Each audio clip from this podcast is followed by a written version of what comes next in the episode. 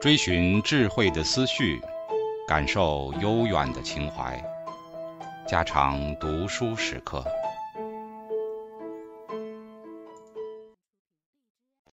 警告：慎入，非专业朗读，听后可能出现且不仅限于挺尸等严重不适，另切勿洗耳，以免污染水源。引发小猫、小狗中毒等严重生化事件。依恋和生活史策略，每个个体在生命早期所处的环境不同，经历的事件也存在差异。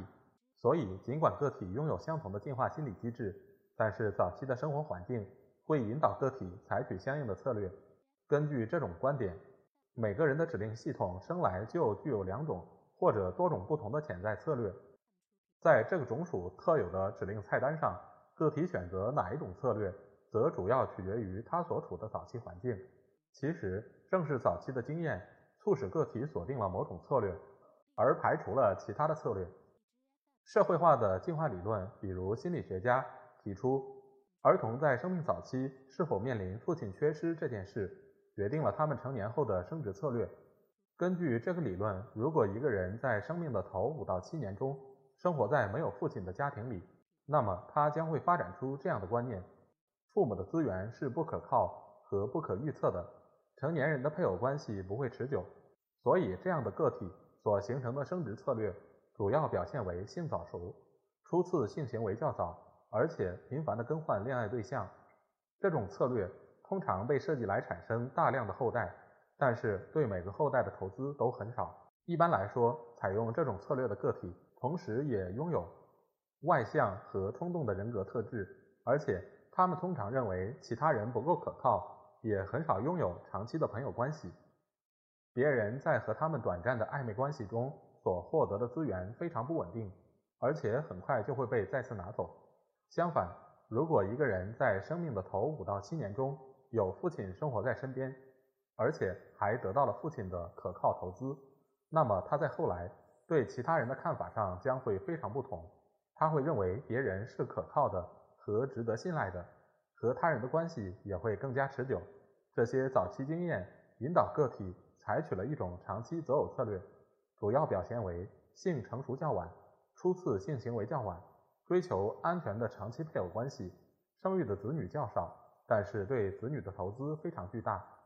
不管承认与否，所有的主张环境。对个体产生影响的理论，包括上面这个，最终都要以进化形成的心理机制作为基础。有的研究者一直秉持天性教养或遗传环境这种错误的二分法。与这种观点相反的是，有些研究者认为，进化形成的心理机制对于主张环境影响的理论是必须的。在上面这个特殊的例子中，内隐的心理机制被专门设计来接收特定的输入信息。父亲存在与否，以及父亲投入的资源的可靠性，然后通过一系列决策规则来加工这些信息，在关于社会世界的两种可能的心理模型中建立起一种，然后选取一种择偶策略作为机制的输出信息。从上面这个社会化的进化理论中，我们可以得出两个非常重要的观点：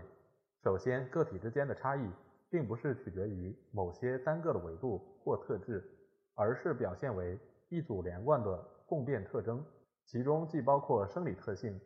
比如初潮年龄较小，也包括对社会世界的心理模型，比如认为他人不可信赖，还有外显的行为，比如短暂的性关系。第二，早期经验所导致的个体差异，其实是进化形成的心理机制所产生的适应性结果。通过对社会环境进行评估。进化的心理机制能够从指令菜单中挑选出一种合适的策略。在一种情况下，个体获得繁殖成功的方法是提高自己的繁殖率，即产生更多的后代，但是其后代的存活率和繁殖率可能会随之降低。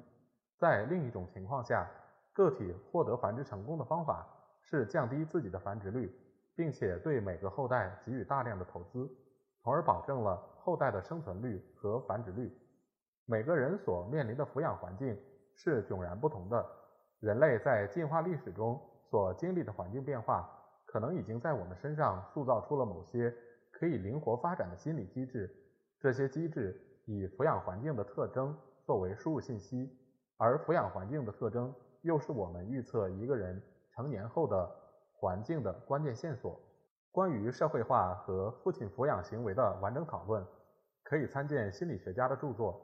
《依恋和生活史理论》。进化心理学家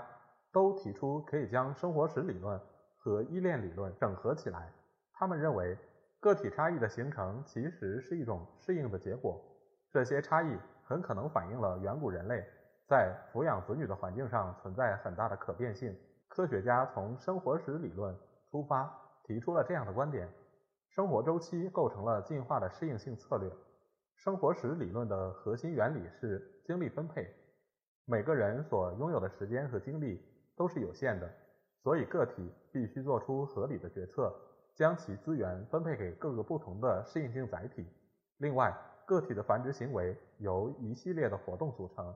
比如生存、发育、择偶和抚育后代等。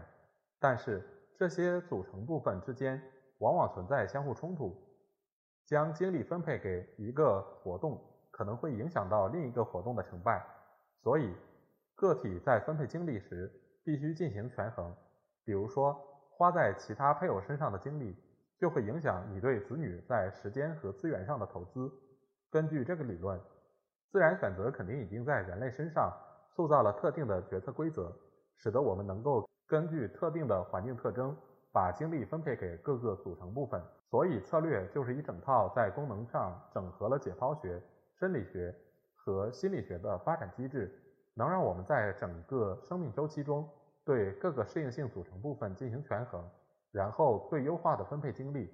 最重要的权衡之一发生在当前的繁殖活动和将来的繁殖活动之间。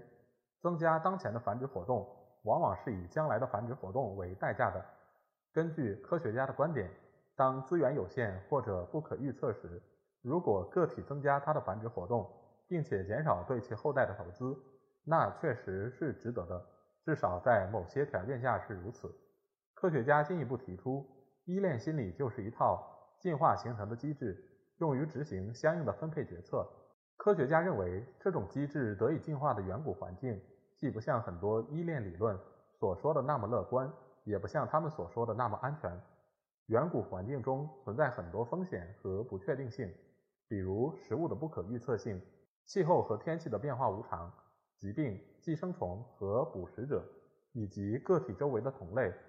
比如父母。这也许是最重要的因素。科学家认为，父母的生殖策略，包括他们对子女投资的数量和质量，是孩子的生活环境中最重要的一个方面。按照这种观点，安全型依恋表示儿童体验到在早期经验中不断受到生存和发育的威胁，他们的父母不能或者不愿意在他们身上给予太多的投资。回避型依恋的儿童通常对父母比较淡漠，他们的父母喜欢追求短期的择偶策略，而不是对他们给予大量的投资。所以，回避型依恋是儿童对父母不愿给予投资的一种适应器。相反，焦虑、矛盾型依恋的儿童通常表现得很紧张、害怕和没有安全感，他们的母亲则往往表现出易怒、心不在焉、害怕、饥饿或筋疲力尽等情绪。所以，焦虑型依恋可能是儿童对父母不能给予投资的一种适应器。科学家认为，安全型依恋能够促进父母的高投资策略，回避型依恋。能够促进低投资父母的偶然投资行为，而焦虑矛盾型依恋的儿童很容易成为一个抚养助手的角色，他们会留在家里帮助父母照顾其他的小孩。考虑到这个整合的理论尚处于初始阶段，所以两位心理学家还未能清晰地阐述这些潜在的心理机制的确切特性。科学家的意思并不是说几个月大的婴儿就能够区分父母的意图。不愿意投资和能力有能力投资，它是指婴儿似乎能够觉察父母的某些行为，而这些行为与意图和能力等内部状态之间可能存在关联。所以，父母在行为上的差异导致儿童选择了不同的依恋风格。未来十年的研究应该更加集中于探讨那些潜藏在不同依恋风格下的心理机制的确切特性。依恋风格确实代表了早期环境的影响吗？或者正如有些研究者所说的那样，依恋风格仅仅反映了个体在遗传上的差异？依恋的个体差异是否在一生当中都很稳定？依恋的潜在心理机制是否和每一种备选策略所提出的适应性问题的具体特征相匹配？这些问题都有待进一步的研究，不管是概念上的还是经验上的，来给予回答。不过，最近的研究已经表明，女孩的初潮年龄太早，确实和下面这些事实存在关联：父母的婚姻关系不和谐，对父亲较为抗拒，和异性约会的年龄更早等等。这些研究结果意味着，早期的依恋类型似乎能够触发个体在成年后所采取相应的择偶策略，尽管这种说法和纯粹的遗传解释并不一致。总之，进化发展心理学主要关注人在整个生命过程中所发生的变化。前面谈到的心理理论、抚养的社会化以及依恋风格，只是这个研究领域中的少数几个例子而已。其他的研究主题还有：青年处于未婚状态的时间越来越长，游戏的发展，儿童参与同伴群体的动机，抑制机制的发展，比如延迟满足和性约束；青春期的进化视角，比如择偶竞争和成人礼，与性有关的社会化实践，以及依恋风格是否影响成年后的恋爱关系。最终，一门全面的进化发展心理学。应该能够解释这些种属特有的存在性别差异和个体差异的心理机制是如何被激活的，又是如何随着年龄的增长而发生变化的。